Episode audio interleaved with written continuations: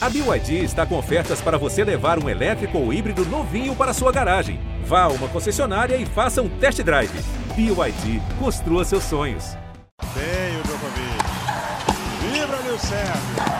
6 a 4 ele tem dois match points. Federer tem três match points. Mais um match point para Rafael Nadal. Serena Williams tem o duplo match point.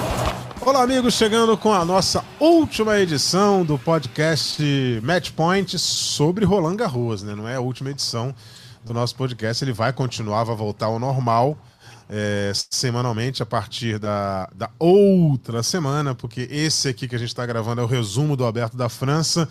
Vamos falar do último dia e fazer um breve resumo de Roland Garros 2022 e esse nosso podcast vai estar tá valendo aí durante a semana para você consultar e você Sempre lembrando, ge.globo barra matchpoint para consultar lá os nossos, eh, as nossas edições e o ge.globo barra tênis para você ter as notícias do tênis. Falando hoje da grande final de Roland Garros 2022, eh, Rafael Nadal e Casper Ruud.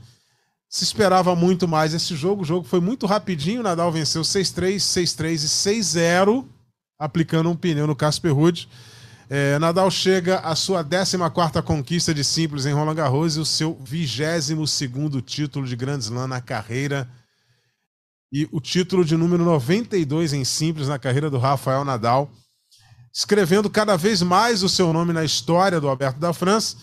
E eu recebo aqui para essa análise final de Roland Garros. Vamos falar também da, da final de duplas feminina depois né, que consagrou as francesas é, Cristina Mladenovic e Caroline Garcia, que derrotaram na final as americanas Coco Gauff e Jéssica Pegula. Vou receber aqui o Ricardo Bernardes e o Narco Rodrigues. Ricardo em casa vai conversar com a gente fazer a análise dele de, desse torneio de Roland Garros e analisar principalmente essa final. O Ricardo cravou aqui que não tinha como depois da vitória do Nadal contra o Djokovic, ele já cravou que o torneio tinha acabado naquela fase de quartas de final. Mais uma vez, Ricardo Bernardes, você acertou. Seja bem-vindo, meu amigo. Olá, Eusébio, um abraço para você, para o NARC, para todo mundo que está sempre ligado com a gente. Dessa vez, não, digamos assim, legal que eu acertei, mas não é um grande mérito também, né? É, o cara só ganhou 14 vezes o mesmo Grande Slam, então ele é o favorito de qualquer jeito. Ainda mais quando ele passa pelo grande rival, né, o Novak Djokovic, como foi naquelas quartas de final. Né? Sobre a final, algo que eu tinha falado ontem, o NARC corroborou, então se o NARC corroborou é porque eu fui pelo caminho certo, que não, não tinha muito jogo. Porque o que o Casper Ruud tem de positivo é, é ineficaz contra o Nadal. A verdade é essa. O Casper Ruud é um cara que tem uma regularidade, tem uma direita boa para definição, e é isso. E isso contra o Nadal é muito pouco. Você precisa ser muito mais do que isso. Então, a, é, se você fizer um pequeno exercício, né, hoje no circuito aí, poucos jogadores teriam aí munição para derrotar o Nadal em Roland Garros, né? O Djokovic, a gente sabe que tem, o, o Tsitsipas, de repente, teria alguma coisinha ali para surpreender o Nadal. O, o Aliassime, que acabou sendo o jogo mais difícil dessa, mais difícil que eu digo em relação ao número de sets jogados, né? Não necessariamente que o, jogo contra o Djokovic tenha, tenha sido mais fácil que o Aliassime, mas o Aliassime tem um saque muito bom e uma direita que anda muito, que incomoda um pouco mais. De repente, um Alcaraz. Eu acho que não, não fugiria muito disso. E o Casper Ruud chegou com todos os méritos à final. A gente já cansou de dizer que a chave de baixo era uma chave que estava mais acessível e ele fez por merecer chegar lá. Mas hum, contra o Nadal, a diferença de jogo, no, no principalmente no Cyber, é muito grande e, e ficou claro nessa final. Óbvio, tem também o fator emocional ali. Querendo ou não, a maioria desses garotos, quando enfrentam um Nadal, um Djokovic, enfrentam um grande ídolo. E, além de tudo, ele está enfrentando um grande ídolo no território que, me perdoe o saudoso Philippe Charpier, mas teria que ser rebatizado como quadra central Rafael Nadal. 14 vezes, poucas pessoas jogaram 14 vezes o mesmo Grande Slam, como, como a gente já falou, e o cara ganhou 14 Roland Garros é uma enormidade. Um, um cara que nasceu para esse esporte. Já falei algumas vezes, para mim, o maior esportista do lado mental não tem nenhum esportista, nenhum outro esporte que tenha o mental que tem Rafael Nadal. Uma coisa absurda. E mais uma vez ele ele mostra no território. Afinal, em si, Eusébio, não tem nem muita coisa para falar. Muito tranquilo, muito fácil. Parecia até ali um jogo de primeira, segunda rodada de Grand Slam, de uma chave né, de 128, de tão, digamos assim, simples que foi o jogo. É isso. Acho que, mais uma vez, Rafael Nadal e ampliando o recorde agora né, de grandes lãs, 22, então já coloca para a gente, a gente que sabe que o Djokovic tem vontade de ter esse recorde, agora tem que remar um pouquinho mais. É, é, embora ele esteja só a dois grandes lances para igualar o Nadal e a três é, para superar, mas como se fosse fácil ganhar torneio do Grand Slam, né? não é nada fácil ganhar um torneio do Grand Slam. Mark Rodrigues, o, o, o, Nadal ele, ele, correu algum correu mais risco contra o Djokovic ou contra o Angelo assim, ou não correu risco nenhum? Um abraço, Eusébio, Ricardo. Eu vou começar pelo famoso eu já sabia. Aquilo que todo mundo podia dizer, né? Depois que o Nadal passou pelo Djokovic, o Zverev foi difícil. Acho que teve o Djokovic, o jogo tinha tudo para ser difícil, mas o Nadal tornou fácil. Hoje ele é acima, eu acho que é o contrário. O Nadal tornou o jogo difícil. Não entrou jogando bem, deu confiança hoje ele é acima e teve problemas. Contra o Zverev, aí sim foi um jogo difícil. Estava sendo um jogo difícil, porque o Zverev estava jogando muito bem. Felizmente terminou daquela maneira.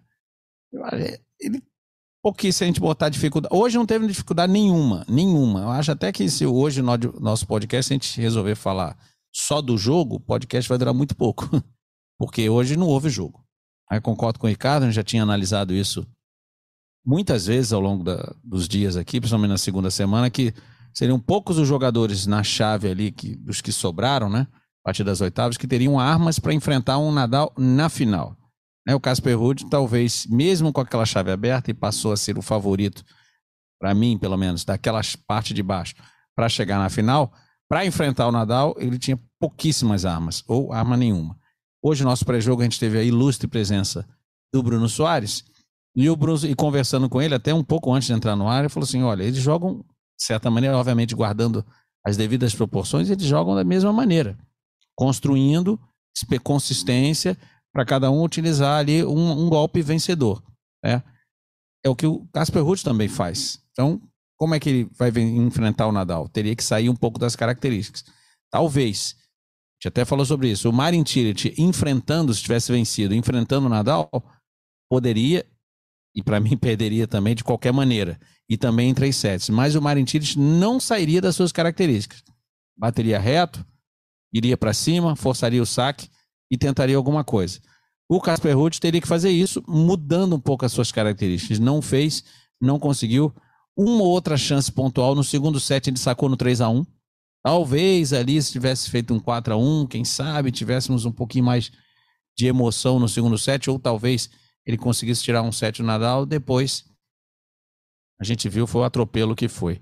Aquela brincadeira, né? Ah, não pode entrar para pedir autógrafo, aquela história tem que ter um jogo. Ele não entrou para pedir autógrafo, entrou para jogar. Mas é aquela história. Não entrou acreditando que podia vencer. Entrou para jogar, ok, mas para mim entrou já sabendo, ó, não tenho chance de ganhar. Então, se não tem chance de ganhar, fizesse alguma coisa diferente, tentasse, pelo menos, e não tentou de tudo ali o Casper Ruud. Acho que realmente os números do Nadal são espetaculares. Fica até de, fica só, a gente vai ficar de certa maneira repetitivo aqui nos adjetivos para falar sobre o Rafael Nadal.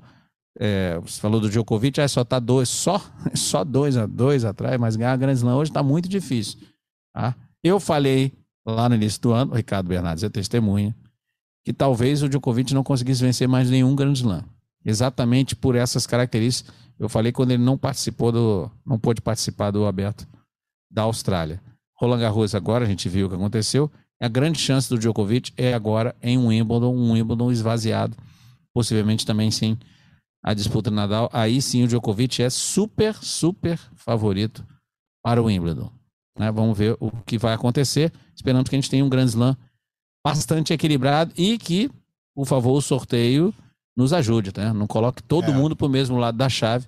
Ah, o Wimbledon, além das baixas aí, o Ricardo sempre tem a lista né, dos jogadores normalmente não jogam, estão lesionados, algum problema não querem ir para jogar na grama. A gente tem as baixas forçadas dos tenistas e das tenistas russos e Bielorrusso. Tá? A gente tem agora a do Zverev, não vai jogar, claro que não vai jogar, não tem como. Né? Vai ser uma surpresa muito grande.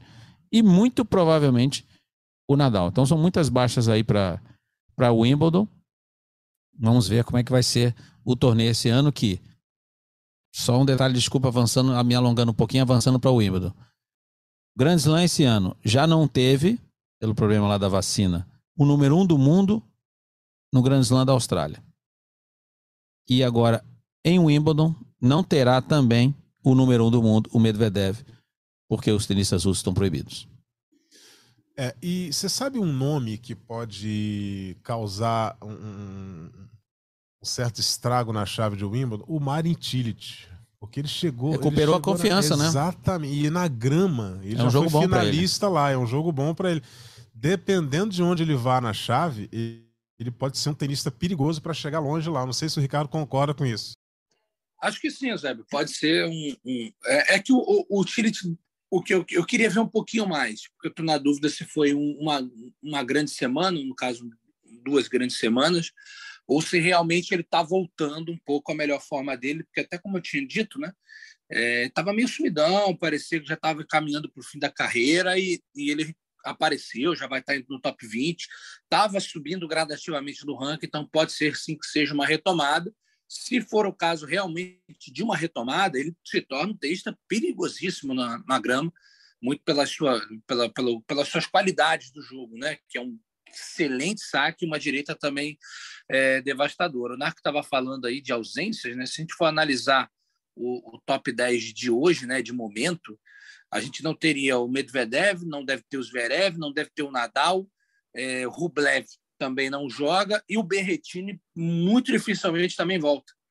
Então seriam cinco jogadores do top top 10, né? Então é, é muita coisa. E aí dos que jogariam, teriam o Tsitsipas, o Casper Ruud, o Alcaraz e o Aliassime. Então, se o é, que o Narco estava falando, se o Djokovic não aproveitar esse torneio, olha, eu não sei mais também para um. É, não é que ele não possa ganhar, eu, eu, eu, já, eu já eu falo isso e vou, e vou falar. Se o Federer resolver, não vai jogar, mas se ele resolver agora, vou jogar, resolvi jogar, eu não duvido ganhar, porque esses caras são gênios.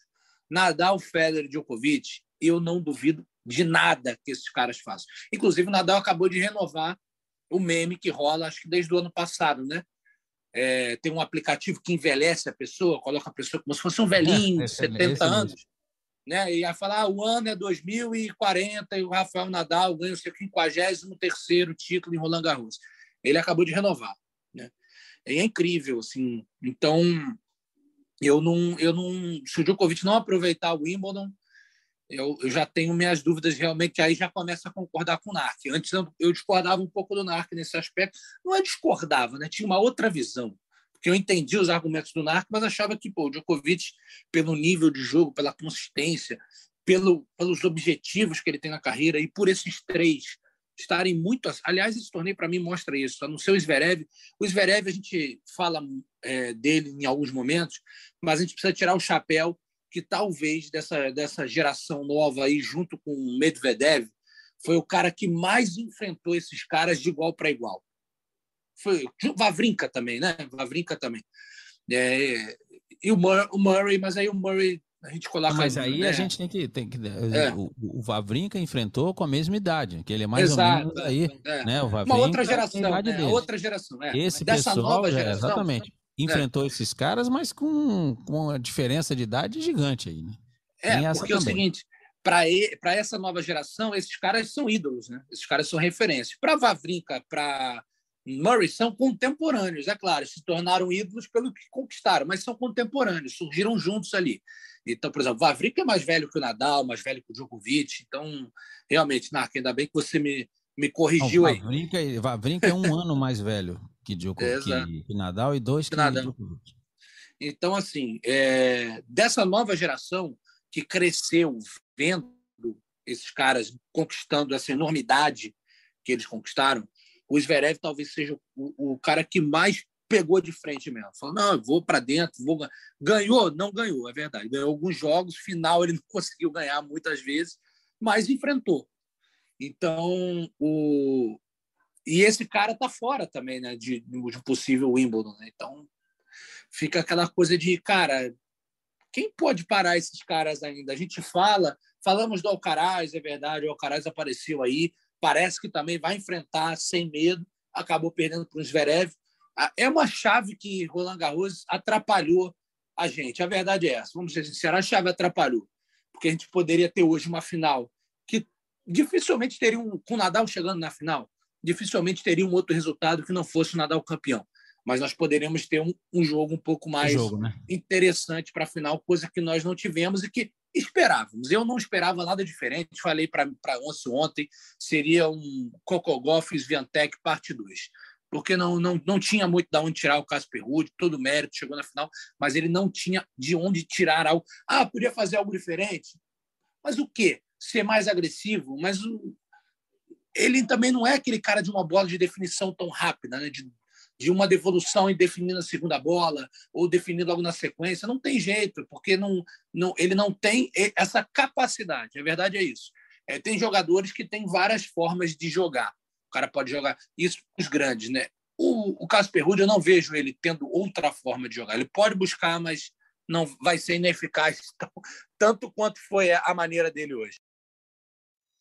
É, e, então, essa conquista incontestável do Rafael Nadal, levando o título pela 14 quarta vez em Roland Garros. E esse negócio da chave, né, cara? É, é, é, você também deve ter acompanhado lá ao vivo no aplicativo de Roland Garros o sorteio da chave. Aquele sorteio é meio estranho, porque o cidadão aperta um botão lá e aí a máquina vai atualizando. É, na chave já tá lá o cabeça 1, que no caso era o Djokovic, e o cabeça 2, que no caso era o Daniel Medvedev. Só que Só, os outros é cabeças. Os outros tenistas, os outros é, é, cento e, e, tantos na chave, com exceção os cabeças de chave, os demais cabeças de chave, eles são sorteados na bolinha. Só que os demais tenistas que não são cabeças de chave, você aperta um botão e o computador atualiza e vai jogando esses tenistas é, aleatoriamente na posição da chave. Aí depois você sorteia os cabeças. Os outros cabeças, né, que são 32, né, Nark? São 32 cabeças 32. de chave. Ou seja, os dois primeiros já, já estão lá e os outros 30 eles são jogados ali a, a partir do sorteio da bolinha. E os outros que não são cabeças são jogados aleatoriamente na chave. E aí. Mas o que aconteceu ali, na aconteceu verdade, não foi isso. isso. Foi o fato de ter o Nadal aparecido entre quinto e oitavo do ranking. Ele apareceu como cinco do, do ranking. Sim, ele cabeça poderia, assim. de repente, ir pro lado de baixo. Não, sim, mas aí é sorteio. Aí é a regra. Do 5 ao oitavo, eles são sorteados, podem cair em qualquer lugar. Né, da chave para pegar os primeiros quatro cabeças. Caiu do lado do Djokovic. Esse é um dos motivos, essa é a regra para a confecção das chaves. Para que, para o que justifica o Wimbledon dizer, não, a gente vai ter um método nosso próprio. É uma média de ranking junto com últimos resultados na grama, né, considerando os 12 ou 24 meses, sei lá, anteriores. Tem lá uma regrinha, depois a gente traz aqui mais explicada para quem está nos ouvindo. E aí o Wimbledon usa um ranking todo próprio, né, para fazer a chave, para a confecção da, da chave. Então, por exemplo, para o Wimbledon agora o Djokovic vai ser número um, o Medvedev, não sei, dependendo dos outros lados, Nadal participa. Se o Nadal tiver, o fosse tá jogar, tá fora. sim, Nadal fosse jogar, o Medvedev sairia de dois e duvido que o Nadal não ficasse entre os quatro, ele estando de quinto a oitavo. Duvido que não colocaria o Nadal ali entre os quatro, né? Até por causa dos resultados. Então, é isso. É o que, o que matou ali foi o Nadal ter sido quinto do mundo, né? Para entrar ali na hora do, da chave e sorteio, tanto lugar para ele cair, ele caiu exatamente no quadrante ali do Djokovic. Mas tem muita gente boa que ainda vai sair solta na chave, só que entra um pouquinho a imprevisibilidade da grama. Alcaraz, excepcional jogador, ele gosta até do piso um pouco mais rápido. Mas a grama é meio que novidade para ele. Como vai sair o Alcaraz, né? A gente tem alguns jogadores aí que a gente tem que ver como vão ficar ali. O Berretino, o Ricardo falou do Berretino, o Berretino já mostrou foto aí que vai, acho que voltar em Maiorca, né? Mas tá voltando. Será que está em boas condições? A gente não sabe. E também tem sempre que reservar um espacinho ali em Wimbledon para as surpresas de ranking baixo, porém de jogo para grama. Então vou citar alguns: Riley Opelka, né? o Kevin Anderson já foi, tem até o John Isen, já está mais velho. Mas pegar um cara desse sacando muito, E aí, como funciona? É um cara mais chato para se jogar no piso de grama. Bom, a gente vai ver a partir do dia 27 de junho o que vai acontecer no mais importante torneio de tênis do mundo, que é o torneio de tênis de Wimbledon. Tivemos também a, a final de duplas no feminino. Pois não, Ricardo?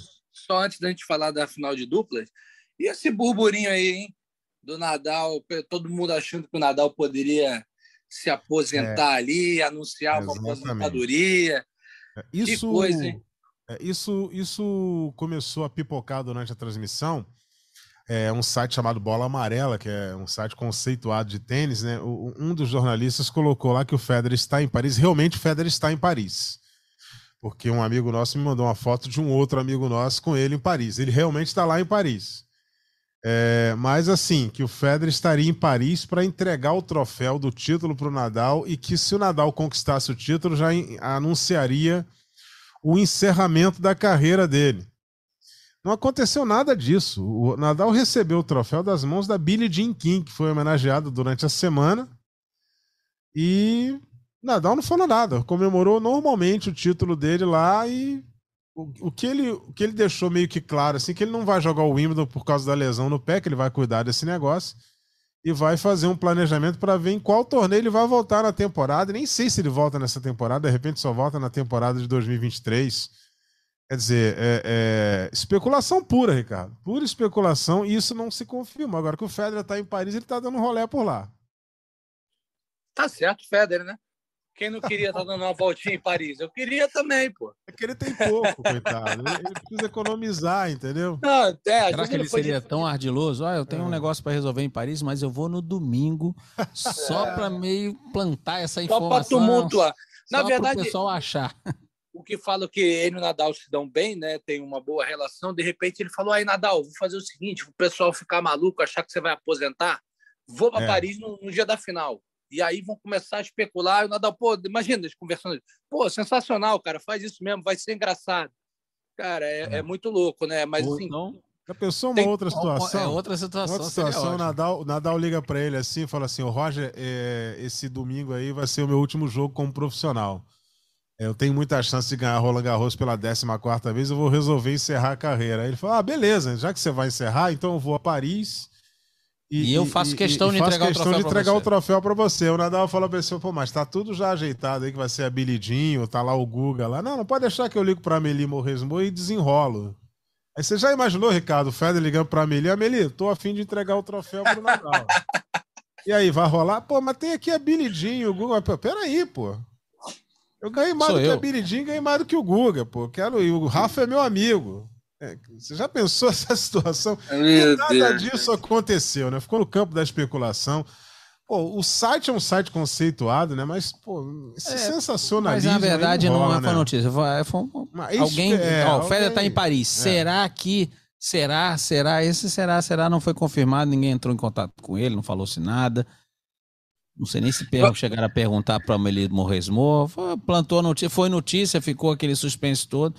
E não, agora falando em relação ao Nadal, se ele não quiser jogar mais, tudo bem, que bom para ele, que ele tenha uma boa aposentadoria. Se ele só voltar em 2023, também, que bom que ele se recupere. Se ele só vai voltar no final do ano, também, a gente, o que a gente quer são os jogadores saudáveis e se puderem continuar jogando, bom pra gente, privilégio que a gente pode ver esse pessoal em ação, que são grandes jogadores, sempre nos proporcionando espetáculos grandiosos, porque o Nadal, por exemplo, ainda jogando, ainda vencendo esse torneio, é realmente fantástico. E um detalhe também, estou lembrando agora, do que o Bruno Soares falou no nosso pré-jogo, que o Casper Ruud tinha um dos três maiores desafios do tênis, que era vencer o Nadal na final de Roland Garros. Então vamos botar os três, os três desafios? Então vamos lá, por ordem, tá? Primeiro, vencer o Nadal no Saibro. O segundo é vencer o Nadal em Roland Garros. E o terceiro é vencer o Nadal na final em Roland Garros. É, é muito difícil. Eu, né? eu acho que na final, só vou discordar de você, Narco, na final é em segundo. Porque como é. ele já foi derrotado em Roland Garros, então é, essa terceira, poucos já conseguiram. Então, é... é, é, é, muito, muito Aliás, incontestável, falando... né?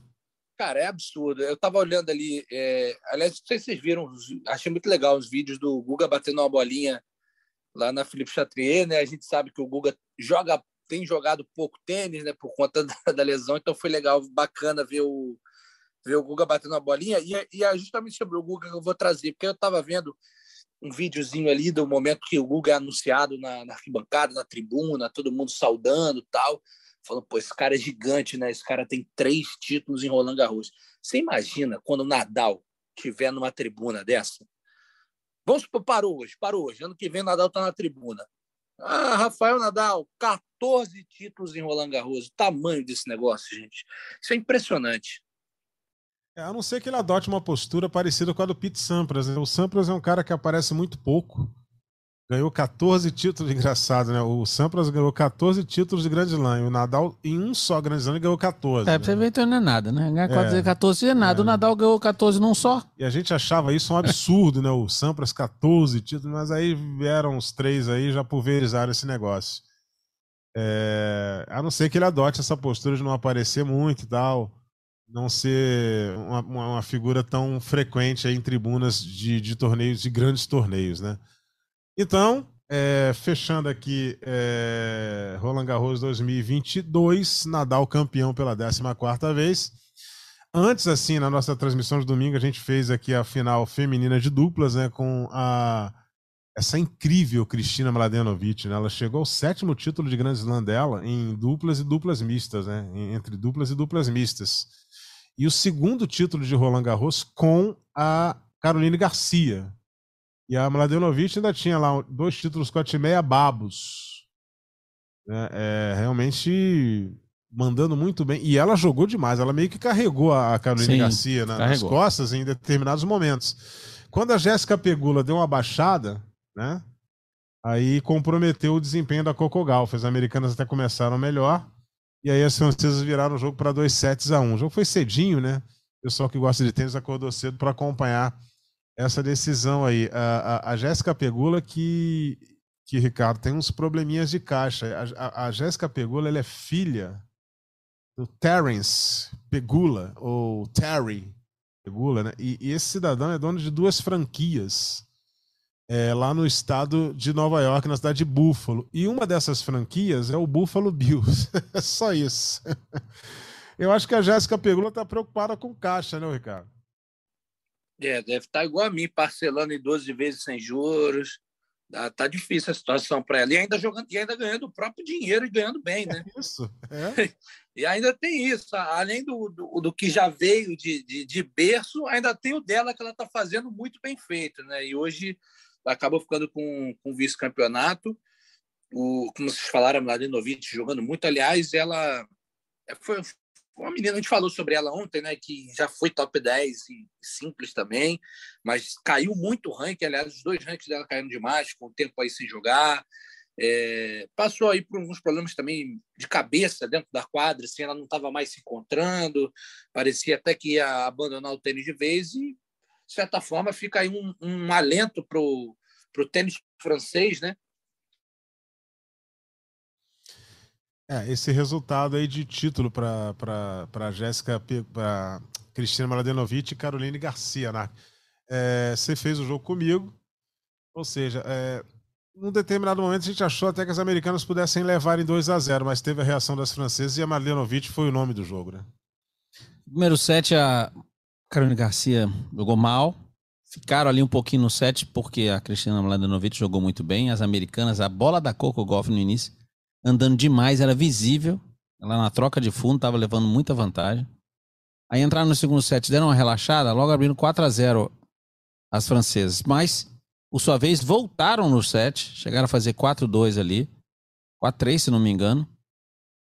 E aí depois as francesas conseguiram fechar. E o terceiro set foi um passeio, jogaram bem, bem demais. Faltou a Pegula ajudar um pouco mais a Coco Golf, porque a Coco Golf, como tem muita força, potência nos seus golpes de base, ela prepara bem ali. Só que a Pegula não entrava nas bolas, não entrava, não cruzava ali para tentar interceptar, ao contrário da Cristina Mladenovic, que toda vez que a Carolina Garcia tinha mão pesada, também é uma ótima tenista em simples, Carolina Garcia, entrava na troca, a Mladenovic estava sempre atenta ali para entrar e fazer um voleio. E aí não só interceptando, com uns toquinhos ali laterais, muito interessantes, muito toque de bola, sutis, ou seja, o suficiente para ganhar o ponto. Mérito aí das francesas, parabéns para as francesas, né? Conseguiram vencer em casa, deve ser realmente uma emoção incrível, né? Você são só quatro grandes lances, né? São só quatro países que recebem os grandes lances. E você vencer um deles sendo um desses é, esse, né, contendo essa nacionalidade, deve ser realmente espetacular, como foi a Mladenovic, a emoção delas ali na hora de receber o troféu. Muito legal. E a Coco Golf com essa segunda final de Grand Slam, foi finalista no US Open, e na corrida, olha que interessante, hein? Na corrida, o Ricardo vai me ajudar. O ano passado, a Krejcikova jogou o Finals feminino, porque ele estava entre as oito, e também veio bem nas duplas. Não sei se ela jogou o Finals. Numa, eh, no, no feminino, é possivelmente vai acontecer novamente. Porque a Coco Golf está em segundo lugar. Ela, na, junto com a Pegula, para corrida para o Finals do feminino e do, e do feminino de simples, ela também ainda está uhum. fora, obviamente, mas chegando à final de um grande slam, ela passa a ser uma das. Mas é, é, a análise é essa mesma. A análise é essa mesma que você fez é, dessas meninas aí que estão envolvidas nas duplas. E a gente olhou aqui durante a transmissão, né, Nark? É, a corrida para o Finals feminino e a gente ficou muito animado com a posição da Bia Haddad Maia com a Dani Lina. Que Hoje é a sexta, né? Na sexta colocação, e se elas continuarem aí com com a pontuação legal na sequência da temporada nas duplas, a Bia vai ter a chance de jogar o Finals, que é bem legal e é uma oportunidade muito legal de somar pontos importantes e conquistar uma premiação muito interessante, claro. porque a WTA, num determinado momento, ela chegou a pagar no seu Finals mais do que o masculino. mais do que o Finals masculino e, e nas simples e nas duplas também, quer dizer. Sim. Os patrocinadores compareceram de uma forma muito legal e valorizaram bastante o Finals da WTA. Obrigado, Ricardo, pela sua participação durante essas duas semanas. Bom, eu que agradeço ao Zébio, você, o Narca, o Domingos, ao Claudio Show, a todos que estiveram sempre com a gente, ao pessoal aí também da produção e da edição, que é uma correria para a gente fazer o que a gente gosta de fazer, né, que é falar de tênis, mas querendo ou não, todo dia essas edições foram muito legais, acho que a gente conseguiu trazer boas histórias aqui, fazer boas análises e que venham outras, né, Zébio? Legal, Ricardo. Obrigado pela sua participação sempre com a gente aqui no dia a dia do tênis. Bom, a gente vai chegando aqui ao fim do nosso match point, né? Agradecendo a participação do Ricardo Bernardes, também a participação do Narco Rodrigues. É, estaremos de volta às nossas edições normais, né? Nossas edições normais, é a nossa próxima gravação no dia 14, né? No próximo dia 14 de junho estaremos gravando aí, já fazendo um resumo da semana de grama. A, a semana de grama já começou agora, teremos a segunda semana da temporada na grama, já visando a preparação para o aberto de tênis da Inglaterra, o Wimbledon 2022. O Wimbledon que começa a transmissão no dia 27 de junho e durante o Wimbledon a gente volta a ter as nossas edições diárias do Matchpoint para você curtir aqui ge.globo barra matchpoint e notícias do tênis ge.globo barra tênis. Foi um grande prazer durante essas duas semanas de Roland Garros estar com vocês aí todos os dias. Semana que vem, no dia 14, estaremos gravando mais uma edição do nosso Match Point, voltando aqui à normalidade e depois em Wimbledon, as edições diárias. Um forte abraço a todos e até lá. Combinação de saque e voleio para fechar o jogo em 2 sets a 0.